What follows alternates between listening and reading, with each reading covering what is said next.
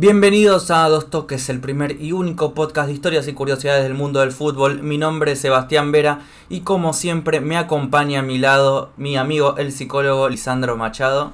¿Qué tal, Seba? Por primera vez después de eh, varios capítulos de, ir por diferentes ligas, nos vamos a dedicar a un continente entero que tiene una historia reciente con el fútbol. No, no, no está tan. Eh, no tiene tantos años de, desarrollo, por muchos años de colonia, muchos años de, de guerras civiles, pero hoy quizás está en su mejor momento con muchos jugadores, con muchas individualidades y siendo noticia prácticamente todo el tiempo.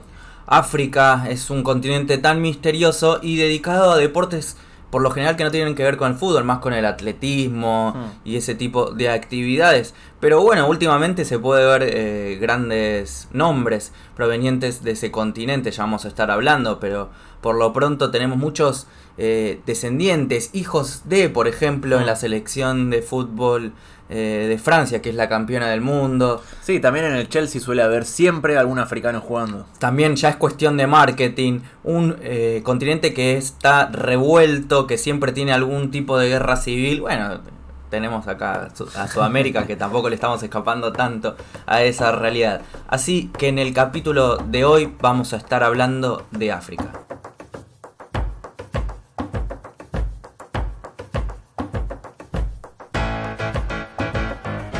Siempre comenzamos nuestros capítulos comentando cómo es la, liga en cuestión del país que elegimos para el capítulo. En este caso estamos hablando de un continente entero, así que vamos a referirnos a la historia de la Confederación Africana de Fútbol y algunas cositas más en cuanto al fútbol africano en su conjunto.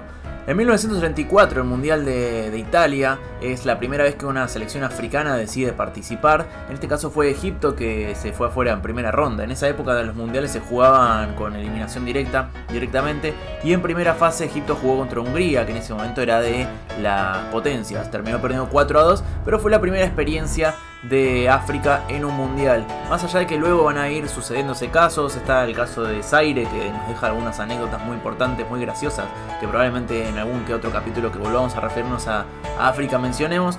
Pero recién en 1957 nace la Confederación Africana de Fútbol y no fue por motus propia. En esa época se hizo el tercer congreso de, de la FIFA en Portugal y decidieron que África tenía que tener su copa, como existía la Copa América, como la Eurocopa. Entonces para hacerlo tuvieron que inventar una nueva confederación que en este caso se iba a llamar Confederación Africana de Fútbol, la CAF, que se conoce así por sus siglas, bastante sencillo de saber. 1900, eh, entonces, eh, tiene su sede en el Cairo, en la ciudad de Egipto, y hoy tiene 54 asociaciones miembros y dos no plenas, que son las Islas Reunión y Zanzíbar. Esos son selecciones que juegan algunos torneos amistosos, pero que no juegan las clasificaciones ni a la Copa África ni a la, ni a la Copa Mundial porque no están reconocidas ni por FIFA ni por FIFA, básicamente. Son, son islas, son asociaciones muy pequeñas. El presidente hoy es un tal Ahmad Ahmad, nombre y apellido igual, de Madagascar, que en junio fue detenido por corrupción pero liberado al día siguiente y sigue siendo el presidente. No, pero está bien, para ser presidente de una confederación tenés que tener este tipo de kilómetros. Sí, totalmente, no podés no, no hacerlo así. Bueno, en Comebol cayeron en cana, en la UEFA también, acá no, acá lo liberaron enseguida a este Ahmad Ahmad, que luego va a ser importante en la segunda historia que voy a contar el día de hoy. Déjame contarte que de seis presidentes que tuvo en su historia la CAF, hay tres que se llamaron Abdel, o sea, se ve que eligen más o menos por nombre más que por... por quizás también son del mismo país, ¿no? Ustedes nos dicen una boludez, quizás. Hay dos que son egipcios y uno que es de Sudán, son de los países, no sé, calculo que serán todos árabes por la por el nombre. Sé que Sudán no es un país del todo árabe, pero que por el nombre tiene que ser árabe. Entonces, estábamos hablando, en 1957 nace en el Congreso de la FIFA la CAF para organizar la primera Copa Africana de Naciones que se jugó en 1957 y que en principio iba a jugar las cuatro asociaciones miembro, que en ese caso eran Etiopía, Sudán, Egipto y Sudáfrica. Hay un detalle de color en cuanto a Sudáfrica que es que no lo dejaron participar porque había dicho que había propuesto que solamente pueden usar jugadores blancos en las elecciones. Bueno, claramente de eso después la vetaron a Sudáfrica y la eliminaron de, este torneo y de unos cuantos torneos más. El primer campeón va a ser Egipto, que quizás es la selección más, más grande de África. Es la que más copas tiene, ¿no? Si no me equivoco. Es la que más copas tiene, exactamente, que tiene 7 de las 32 ediciones. Y desde que se empezó a jugar se disputa cada dos años, en lugar de cada cuatro como se, jugaba la, como se juegan las otras copas. Eh, vamos a hablar también de otro torneo más, que para mí es la mejor copa que organiza la CAF, que es el Campeonato Africano de Naciones. Este se juega cada dos años también, se juega un año la Copa África, un año el Campeonato de Africano. Y en este caso, este se juega desde 2009. En este caso lo juegan solamente selecciones con eh, jugadores que juegan en la liga local al momento de disputarse el torneo. Es decir, por ejemplo, si jugaran hoy la Copa América, no sé, Argentina podría jugar, bueno, los arqueros titulares Armani y Andrada los tiene, pero por ejemplo jugaría, qué sé yo, Martínez Cuarta, Palacio si no se va, que está terminando en, en este momento de negociar su contrato con clubes europeos, cosas por el estilo. Solamente jugadores de la liga local. Para mí es más divertido de los torneos porque terminás viendo muchos chicos, muchos jugadores que luego van a ser de los importantes en. Eso debe en ser África. más para diversificar con el tema de que hay, hay, hay países que tienen ya demasiado Mm. jugador en la Premier League, sobre todo Premier League, que es, que debe ser la liga que más eh, toma jugadores de África. Sí, y la Eh, francesa.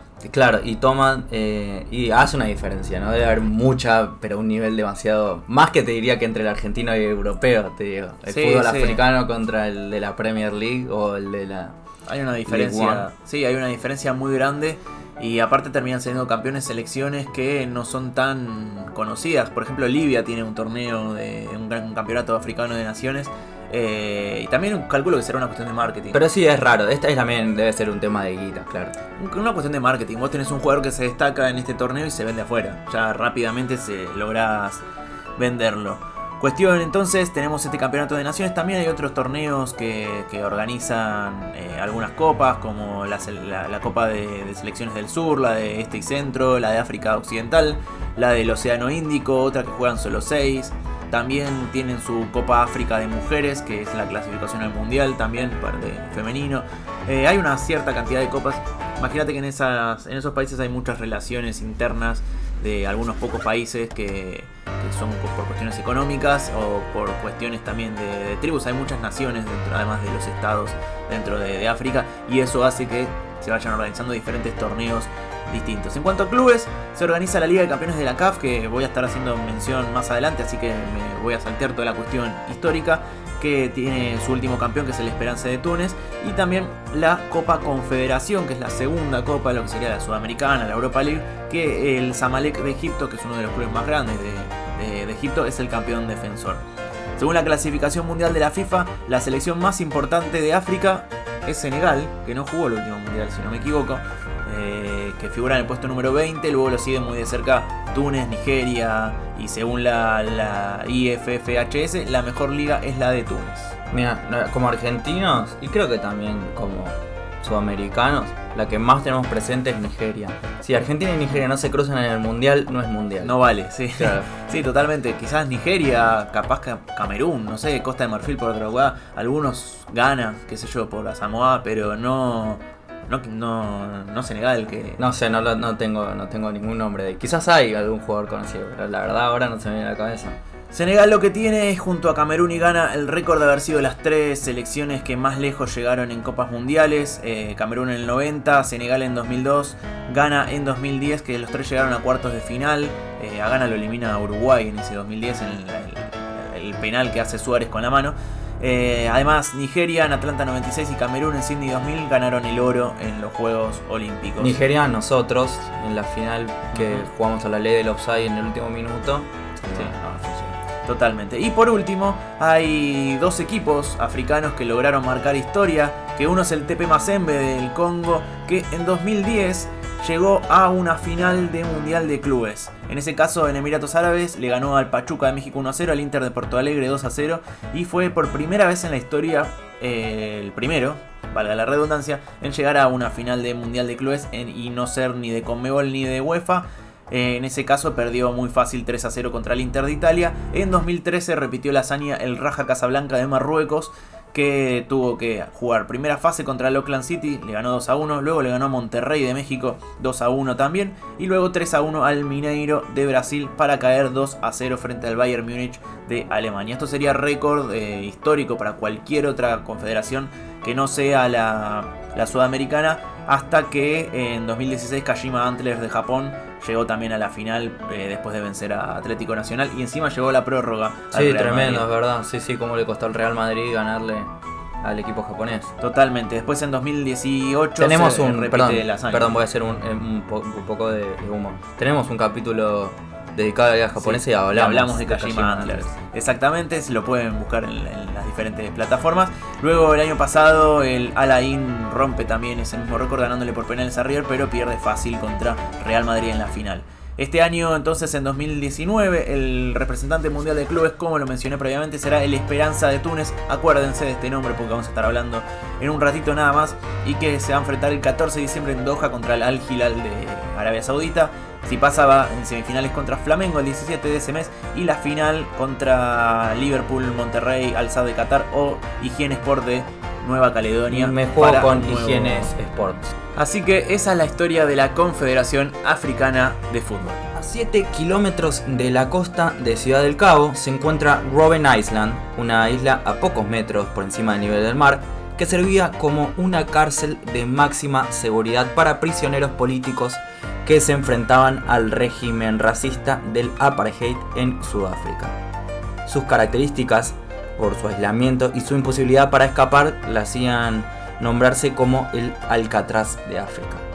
Estamos hablando de uno de los países más icónicos del continente, mm. que es justamente Sudáfrica, que tiene mucho que ver con el fútbol y también por eh, el significado de la lucha que tiene este deporte dentro de, esto, de que es la revolución en contra de este régimen racista. Sí, Nelson Mandela quizás el icono más importante de todo el continente africano en toda su historia.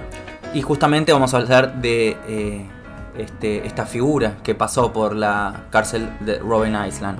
Por aquí, como estábamos diciendo, pasaron el expresidente de Sudáfrica también Jacob Zuma, el ministro de Defensa y principal líder opositor en esos tiempos, Terror la Lekota, tenían todos esos apodos. El ministro de Asentamientos Humanos, Tokio Sexuale, y el presidente interino, Kaglema Motlante.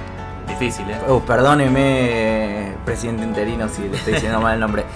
Sin embargo, como decíamos, el la figura que más eh, tuvo repercusión en esa cárcel fue Nelson Mandela, que pasó ahí 18 eh, de sus 27 años eh, de la cadena perpetua que le había impuesto el régimen al líder revolucionario. Se cuenta que los prisioneros de Robben Island tenían como favoritos dos libros: Das Capital de Karl Marx hmm. y Football Refereeing de Dennis Howell.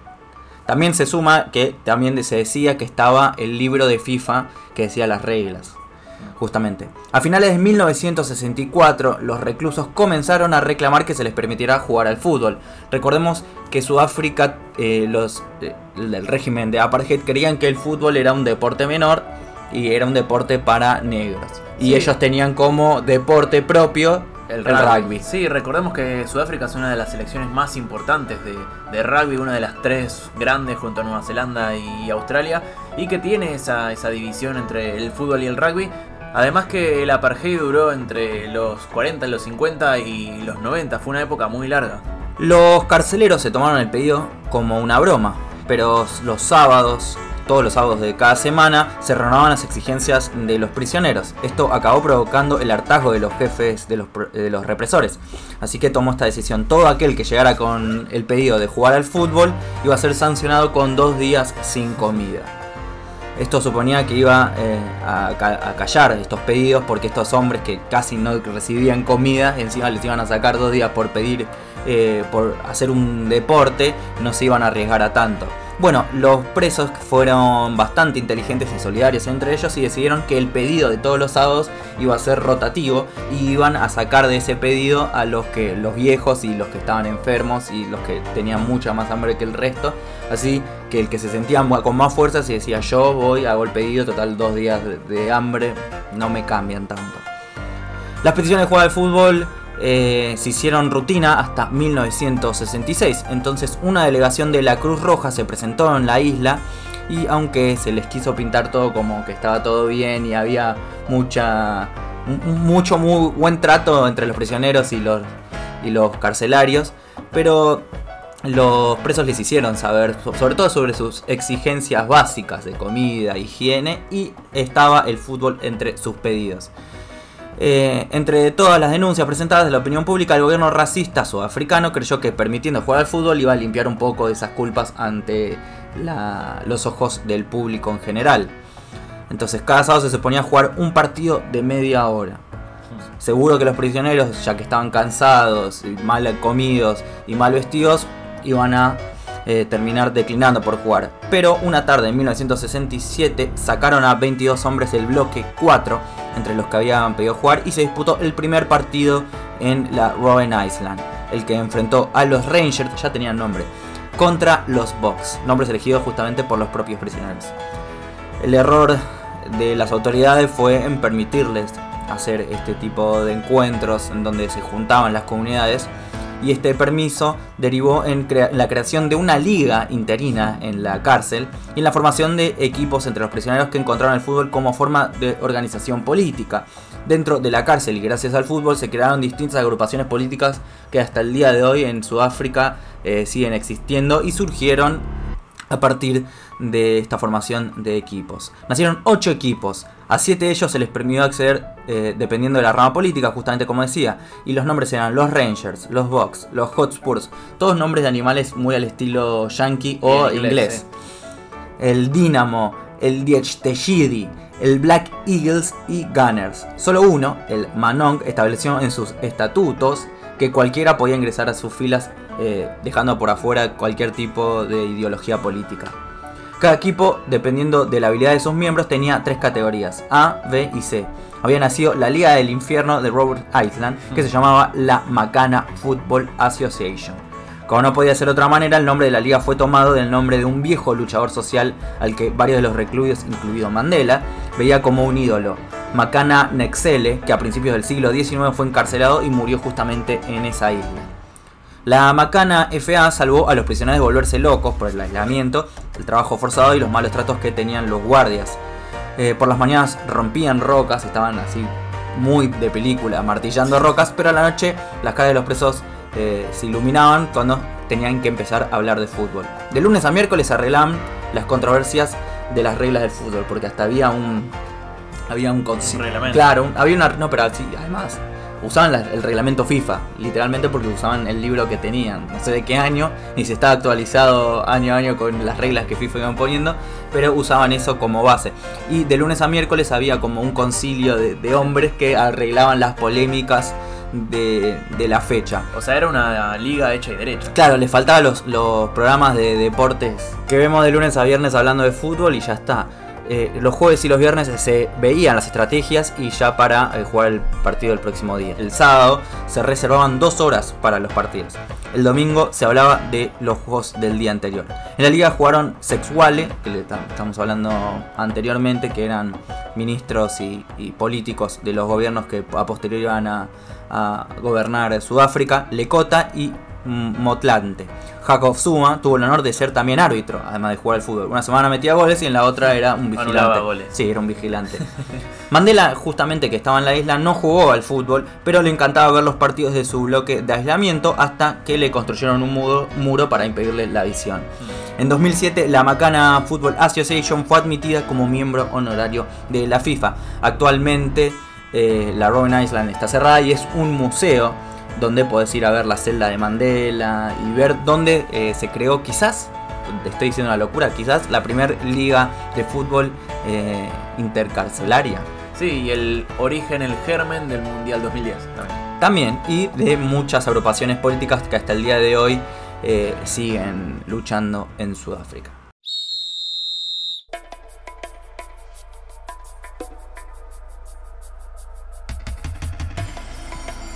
En Sudamérica, ¿cuál es el quizás mayor, eh, la mayor polémica que estamos teniendo en los últimos años en cuanto a la aplicación de nuevos reglamentos? El VAR, sin duda, claramente. En África, el VAR también implica un problema y en este caso va a ser el gran protagonista de la historia del día de hoy junto a la CAF. Vamos a comenzar primero hablando de la Liga de Campeones de la CAF, que significa que había comentado en nuestra historización anterior que iba a estar hablando al respecto. En 1964 se jugó la primera edición de esta copa. Desde entonces se jugaron 52 ediciones. En 31 ocasiones la ganaron países árabes. En 21 la ganaron países del África subsahariana. Es decir, lo ganan más los musulmanes que los eh, negros en África. Qué bien así haciendo racismo acá. No, no, pero no, no, es racismo, es, son eh, la, división clásica de a través del Sahara del continente en dos partes, pues son realmente eh, muy distintos los países. Eso decía Hitler. Exactamente. No, bueno, el más campeón de esta, de esta liga de campeones es el Al Ali de Egipto, que tiene 8 ediciones, seguido por el TP Mazembe de Congo y el Zamalek de Egipto con 5, y el Esperance de Túnez con 4 y en este caso, más allá de que cada edición, por medio por, por las desorganizaciones propias de, la CAF, tiene problemas, en este caso el problema de este año fue en la final. Vamos a hablar de esta Liga de Campeones 2018-2019 que llegaba con el Esperanza de Túnez como el defensor del, título y el favorito dentro de los 57 equipos representantes de 46 asociaciones que estaba jugando el torneo. Llegaría a la final frente al Wydad Casablanca de Marruecos, campeón en el 92 y en el 2017. El equipo de Túnez había llegado tras superar al Joroya de Guinea, Orlando Pirates y Platinum de Zimbabue y el Constantine de Argelia y el TP Mazembe del Congo en semifinales, con un récord de 7 ganados y 3 empatados, el gran favorito del torneo. El otro equipo, el, equipo rival, buscaba la heroica, habiendo eliminado al Mamelodi Sundowns de Sudáfrica, el Lobby Stars de Nigeria, Mimosas de Costa de Marfil, esto en fase de grupos, Oroya de Guinea en cuartos de final y el mismo equipo sudafricano en las semifinales. La primera final se jugó el 24 de mayo en Rabat, en Marruecos, en la capital, y ya va a empezar a, ser medio polémico porque la Esperanza gana, empieza ganando 1 a 0, logra una vez eh, empatarlo el equipo rival, pero el gol se anula por VAR. Luego hay un penal que se analiza por VAR y se anula también, que era para el equipo marroquí. Y finalmente, más allá de, toda esta cuestión, a falta de 10 minutos el marfileño Logró igualar la historia, poner uno a uno y llevar a que la definición se diera en Túnez. El 31 de mayo se jugó este partido en Túnez y va a suceder todo lo que te puedas llegar a imaginar. Comienza, por ejemplo, cuando apenas iban 41 minutos, con un gol de Belaili, un clásico jugador de, Túnez de la selección, que mete el 1 a 0 para los locales, pero Walid El Carti a los 60 minutos iguala el partido y se anula por offside. Es insólito cómo se anula por offside ese, ese gol. Hay videos, está muy habilitado el jugador. Pero eh, luego, ante las protestas de los jugadores del Wydad Casablanca, el árbitro decide ir y analizarlo por VAR torneo hay bar en la final, dice, bueno, vamos a analizarlo por bar a ver qué onda. Van al bar, el bar no funcionaba. No estaba en funcionamiento, parece que nunca había llegado el bar a, aquí, a este país, a, Túnez. Y entonces eh, estuvieron durante media hora esperando a ver si lograban reactivar de alguna manera un además, no había Claro, además si no estaba, ¿quién carajo le dijo que, que era offside? Y empezaron a jugar igual, aparte. O sea, empezaron a jugar igual. No se sabía quién le había dicho eso, que había sido offside, más allá de, de cosas. Y aparte, cuando acá, por lo menos en Sudamérica, en Europa, están todos conectados con los micrófonos. Y yo calculo que si no hay bar, el del bar le tiene que decir, che, mirá que no está funcionando, no lo chequees. Bueno, en este caso lo puedes chequear. Se armó el conflicto. Tuvieron media hora esperando, luego otra media hora más negociando y una imagen muy graciosa de un jugador del Wydad Casablanca con la tele del bar colgada así de un costado, evidentemente enojadísimo por lo que había pasado. O se estaba haciendo una tele también. También capaz estaba haciendo una tele el equipo, un jugador del equipo marroquí. A ver si nos trae alguna memoria aquí en Sudamérica. El presidente de la CAF saliendo a la cancha, mucha gente de traje adentro de la cancha deliberando qué era lo que se tenía que hacer, como cuando fue aquella vez del gas pimienta en el partido de, Boca River, una vieja Libertadores, vieja, hace un par de años. Eh, cuestión que finalmente después de una hora los del Wydad Casablanca dijeron, bueno, si el bar no va a funcionar, si el bar no existe, nosotros nos vamos. Como los jugadores se fueron y decidieron no continuar con el partido, el árbitro lo dio por terminado y abandonaron. Y se lo dio por campeón al Esperance de Túnez. Hicieron la premiación, durante la premiación se cayó la infraestructura que habían elegido para poner de fondo, así que pusieron el arquito ese redondo que usaron para cuando entraron los equipos, todo mal estaba en esta final. Y al día siguiente la CAF hizo una reunión y dijo, no, no, el campeonato se anula, se tiene que jugar la final de nuevo y le pidió al club, a la Esperanza de Túnez, que devolvieran todas las medallas y la copa porque se tenía que volver a jugar la final. El lugar que eligieron para jugar la final fue eh, Sudáfrica, extrañísimo que dos países que son del norte terminan jugando en el sur bien. Mira, Lisandro, yo te voy a explicar. Eh, ¿De qué carajo te quejas si acá se jugó la final de la Copa Libertades en Madrid? Sí, es cierto, es verdad. Por lo menos esta vez era dentro del mismo continente. Pero finalmente, luego de, una, de, este anuncio, el equipo de Esperanza de Túnez fue al TAS y el TAS que generalmente tarda un montón en hacer una, una, deliberación. En este caso fue muy rápido, fue muy expeditivo y dijo, no, no, está mal lo que dijeron de volver a jugarse en Sudáfrica. No le dijo qué hacer a la CAF, pero le dijo, eliminen el fallo y hagan un fallo nuevo. Más o menos le marcaron el camino. además está jugando mucho con el límite de que lo que opina FIFA y jodés un poco más y te desafilian, ¿no? Sobre todo que en el medio de todo este conflicto lo metieron preso por corrupción al presidente. O sea, fue todo, estaba todo mal. Me cae mal, me cae re bien. ¿Cómo se llama? Tenía el nombre que era igual que el apellido, ¿no? Sí, Ahmad Ahmad. Ahmad Ahmad. De Madagascar. Maestro. Después de, los animalitos vino el presidente de la CAF. Bueno, al final la CAF, obviamente, cuando sale este fallo, decide darle otra vez por campeón a, a, la Esperanza de Túnez. Es muy gracioso porque en Twitter subieron Somos campeones de nuevo. O sea, con un chiste en cuanto a todo el conflicto que había sucedido. Y así finalmente el campeón es el Esperanza de Túnez, que es el que va a estar jugando el Mundial de Clubes. Pero el 18 de octubre, los jugadores, los dirigentes del WIDAD dijeron que tenían nuevas pruebas para presentar, que estaban por, presentar ante el TAS y que se incluyen amenazas del presidente del Esperanza al presidente del CAF para que decida dárselo por ganado e incluso algunos negociados que hicieron que el VAR actuara a favor de el Esperanza durante ¿Qué VAR si no hubo VAR? Ya con eso el TAS debería no, hacen falta más pruebas, es ridículo. El TAS debería haber, sí, eliminado todo. Todo, totalmente.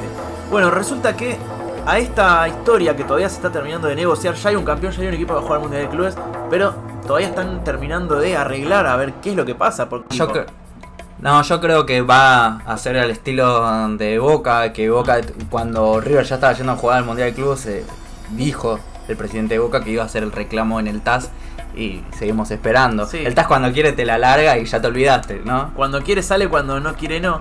Pero lo gracioso es que ahora se están por dar los premios. Eh, justo estaba ayer terminando de arreglar algunos detalles. Nosotros estamos grabando el 28 de noviembre esto. Estoy hablando del 27 de noviembre. Está terminando de arreglar algunos detalles y acaban de salir los nominados a los premios de la CAFA. Los premios al mejor jugador, mejor técnico, mejor todo eso. Resulta que el técnico del Wydad Casablanca y el técnico del Esperanza de Túnez se van a volver a ver las caras porque son dos de los nominados a mejor técnico. Y estos dos jugadores que mencioné, eh, tanto Belaini como el Carti, que son los que hicieron los dos goles, también están nominados a mejores jugadores. Así que luego de todo este conflicto, luego de pelearse tanto, se van a volver a ver las caras ambos eh, técnicos, ambos jugadores. Y finalmente, por ahora, el Esperanza de Túnez es el campeón y confirmado, es el que va a estar jugando el Mundial de Clubes con una camiseta roja y amarilla muy linda. Y para cerrar, como cada episodio de los últimos, ¿no? Con este nuevo formato que tenemos en A dos toques, toca el perfil y me decidí, me decidí por el africano de los 90. Porque como ahora tenemos a Eto'o, a Drogba, no sé, seguir tirando nombres de africanos de, en este momento. Mbappé, ah, no. Que la. Uy, qué feo lo que estás diciendo, no van a clausurar el programa. Tenemos al jugador que fue sensación en los 90 desde de ese continente. Estoy hablando de George Taulon Mané Opong Ousmane Wea, o George Wea, como lo conocemos todos nosotros, que nació el 1 de octubre de 1966 en Claratown, un suburbio, un suburbio desfavorecido de la isla de Bushrod, a las afueras de Monrovia, capital de Liberia. Tuvo 12 hermanos, poquitos, y toda su familia pertenece a la etnia Kru. Desde, pequeño, desde pequeño vivió en la pobreza y jugar al fútbol suponía una esperanza y, un viaje afuera de su realidad que era bastante tormentosa.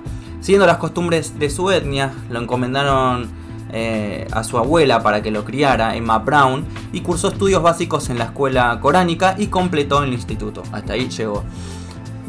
Eh, mientras disputaba el torneo liberiano, que era totalmente amateur, trabajó como telefonista Wea comenzó a jugar al fútbol en el Young Survivors de Claratown con 15 años. En 1985 debutó a nivel nacional con el Mighty Barol y un año después pasó a las filas del Invincible Eleven, un juego de PC2, en el que fue el máximo goleador de la temporada metiendo 24 goles en 23 partidos. Después de estudiar distintas ofertas, en el 88 firma un contrato semiprofesional con el Toner Yonder de Camerún y mantuvo un registro eh, anotador de 14 goles en 18 partidos. Sus buenas actuaciones llamaron la atención del seleccionador camerunés Claude Leroy, quien le puso en contacto con Arsène Werner, entrenador en este momento del Mónaco.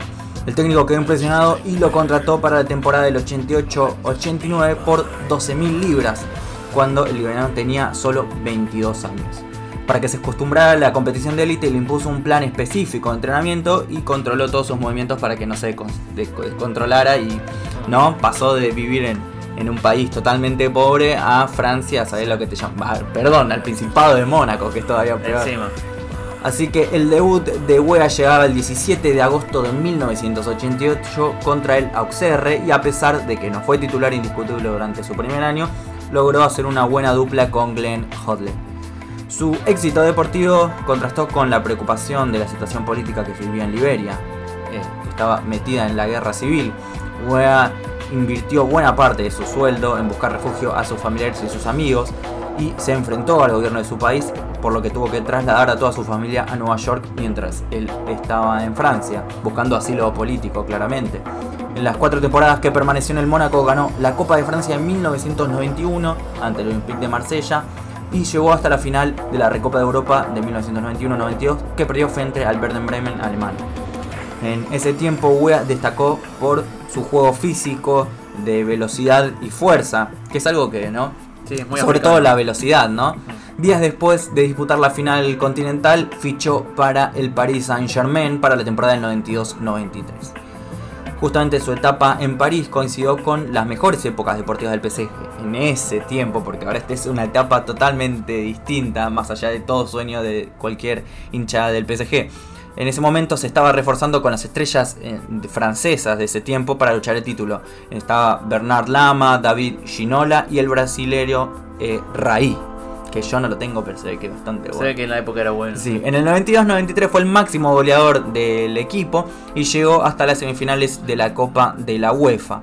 Un año después se proclamó campeón de la liga en el 93-94 y en la Recopa de Europa volvió a caer en semifinales, esta vez frente al Arsenal. El estallido definitivo de Wea es en el escenario internacional cuando en la Liga de Campeones del 94-95 fue el máximo goleador del torneo.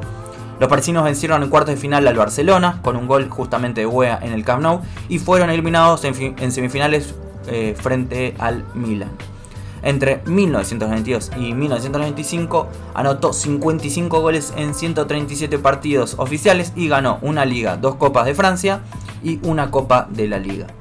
En el 95 se confirma su fichaje justamente para el Milan, para la temporada 95-96 y eh, su valor va hasta los 11 mil millones de liras, algo así como 7,5 millones de euros, que en esa época era un montón, ahora ya parece poquito, es un jugador argentino pasando a una liga europea. Sí, pero para esa época también que no era tan común todavía que los africanos eh, fueran comprados por tanto dinero, es una, un número justamente cae en el equipo italiano, va, cae, sube al equipo italiano para sustituir a Marco Van Basten, que a nosotros justamente hablamos en el capítulo especial eh, dedicado a la Liga de Francia, que el Olympique de Marsella le gana la final al Milan y por lo cual Van Basten juega infiltrado la final, se termina de romper para siempre y se retira. Bueno, fueron a buscar a Wea para que lo sustituya y debuta en la Serie A el 27 de agosto frente al Padova con un gol a los 6 minutos del partido y completa el partido con una asistencia más. En su primera temporada cumplió las expectativas, metió 11 goles en 26 partidos, no mucho, y esto acercó al equipo eh, al, al título de la liga que justamente conquistarían. El técnico era Fabio Capello y este lo hacía jugar con otros dos delanteros. Estaba un desconocido Roberto Baggio, no sé si lo tienen, no es el juguito, y Marco Simone, es un chiste, ¿no? Para van a decir, ah, sos un boludo, ¿cómo no conoces a Baggio? por favor. A la final de 1995 recibió cuatro premios internacionales. El más importante fue el Balón de Oro, el primero en conseguirlo eh, siendo oriundo de África. Además fue nombrado jugador del Mundial de FIFA de 1900, jugador mundial, no del Mundial, Mundial de FIFA 1995, jugador del año de África claramente, por la Confederación Africana de Fútbol y la revista Gala 11 Mundial le otorgó el 11 de oro al mejor jugador de Europa. Un año después quedó en segunda posición eh, de este premio de la FIFA por detrás de Ronaldo nada más. Durante cuatro temporadas se mantuvo como el delantero de referencia del Milan, aunque en las campañas del 96, 97, 97 y 98 terminaron con el equipo fuera de las clasificaciones de los torneos europeos, volvió a ser el máximo goleador del Milan. En la temporada del 98-99 consiguió su segunda liga, formando pareja de ataque con el alemán Oliver Bierhoff, y en 1999, ya con 33 años, perdió la titularidad con eh, la llegada de un jovencísimo Shevchenko. En enero del 2000 fue cedido al Chelsea en la Premier League para obtener más minutos y fue titular en la final de la FA Cup donde los londinenses le ganaron el título a Aston Villa. Tras esta sesión no renovó con el equipo italiano y terminó su época en eh, la liga italiana. Durante las cinco temporadas que permaneció en el Milan, disputó 116 partidos oficiales y marcó 46 goles. En el ocaso de su carrera priorizó sus participaciones con la selección de fútbol de Liberia por encima de la carrera eh, profesional en clubes, por el propósito que quería lograr con su equipo nacional, que era meterlo por primera vez a un mundial. Eh, todo apuntaba al mundial del 2002, sin embargo no lo logró por un punto de diferencia sobre Nigeria. En agosto del 2000 fichó como agente libre por el recién ascendido Manchester City, increíble pero solo estuvo allí tres meses y no se consolidó en el equipo titular. Sus choques con el técnico Joe Rowley provocaron que fuera traspasado por una temporada al Olympique de Marsella, con el que disputó nada más 19 partidos y marcó 5 goles. Igual bastante bien, o sea, juega poquito, pero llega. siempre en los clubes importantes, aparte. Claro, y hace goles. Y hace goles, ese es el tema. Esas actuaciones no evitaron que el conjunto marsellés finalizase casi en las últimas posiciones al borde del descenso. El delantero tuvo una última aparición internacional en la Copa Africana de Naciones del 2002 como capitán de Liberia a los 36 años. Después su último equipo fue el Al Jazeera de los Emiratos Árabes Unidos, en el que permaneció hasta que se retiró en agosto del 2003. Eh, Pelé justamente en el 2004 cuando hicieron las listas de los mejores jugadores lo puso dentro de los 100 mejores jugadores de la historia que están vivos, ¿no? En la selección nacional, como decíamos, juega ha jugado partidos para la selección de Liberia, en el que disputó 60 partidos y marcó 22 goles, siendo el máximo goleador de la historia de la selección. Debutó en el equipo en el 87 y participó con normalidad hasta eh, el estallido de la guerra civil liberiana en el 89. En ese tiempo la actividad de la selección se vio totalmente alterada por el conflicto del país. En el 94 y contribuyó a, lo que, el país se clasificase a la Copa Africana de Naciones en el 96. Eh, de la que nos llegó a superar la fase de grupos. Nunca, como decíamos, pudo disputar la Copa Mundial de FIFA, eh, pero intentó que eh, Liberia presentase en tres ocasiones. La primera fue en la clasificación del 90, donde superaron en la primera ronda a Ghana y terminaron segundos en la fase de grupos detrás de Egipto. Para clasificarse a la Copa Africana de Fútbol del 98 también pasaron a fase de grupos tuvieron, y fueron superados por Túnez y Egipto.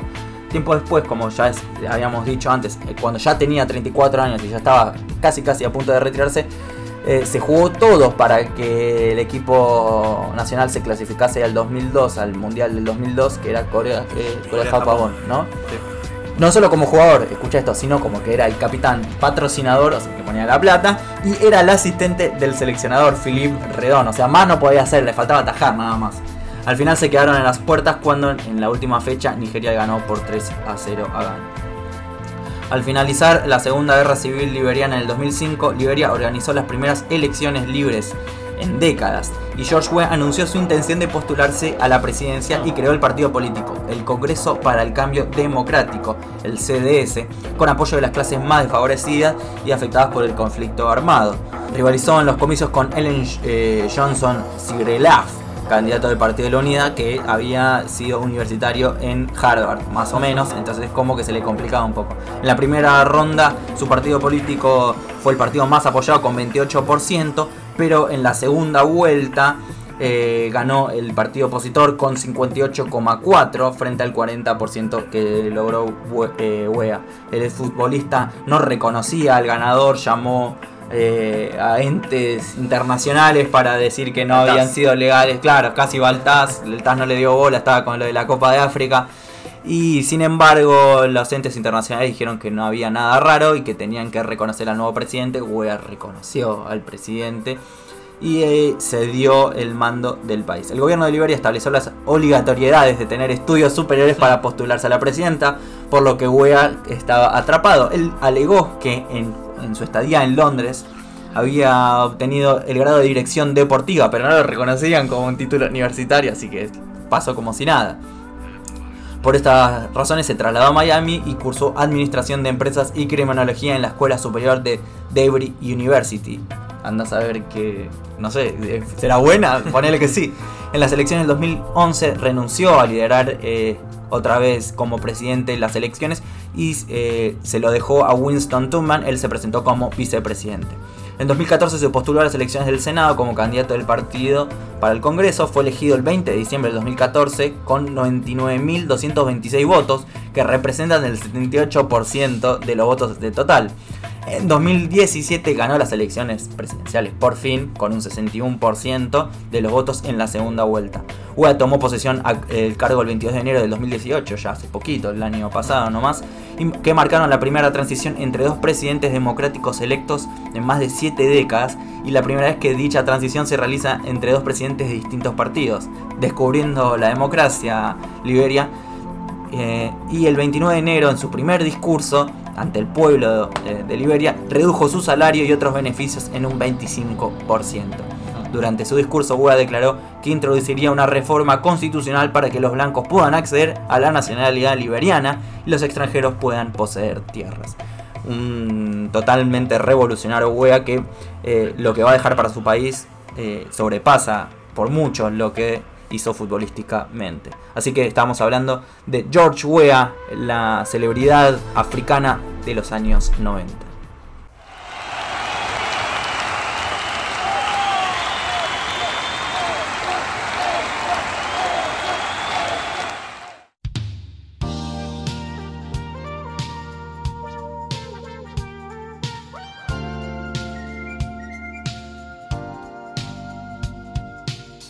Y así terminamos el nuevo episodio de A Dos Toques dedicado a África, todo un continente, porque se nos hacía bastante difícil eh, hacer por países, no hay mucha información y tampoco teníamos ganas de ponernos a buscar cada país, también es la verdad. Este programa está dedicado a dos personitas que nos rompieron la cabeza para que hagamos este programa. Richie y Amilcar de No es otro podcast de fútbol, los pueden escuchar en iVoox, en Spotify, están en YouTube si quieren verlos también. Tenemos un episodio con ellos dos uno en nuestro canal y uno en el de ellos.